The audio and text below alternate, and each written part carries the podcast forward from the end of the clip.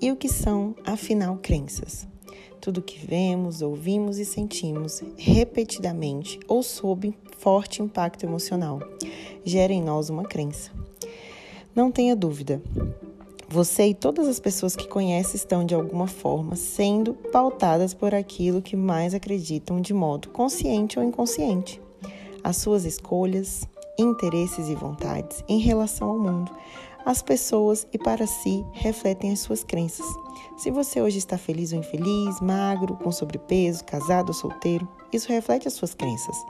Uma interessante associação entre competências emocionais e comportamentos e atitudes, que se divide em três níveis, cujos impactos se manifestam no que somos, fazemos e temos. O primeiro desses níveis abrange a dimensão do ser ou que chamamos de crença de identidade. O segundo nível engloba a dimensão do fazer, ou corresponde à crença de capacidade. E o terceiro nível, a dimensão do ter, e associa-se à crença de merecimento.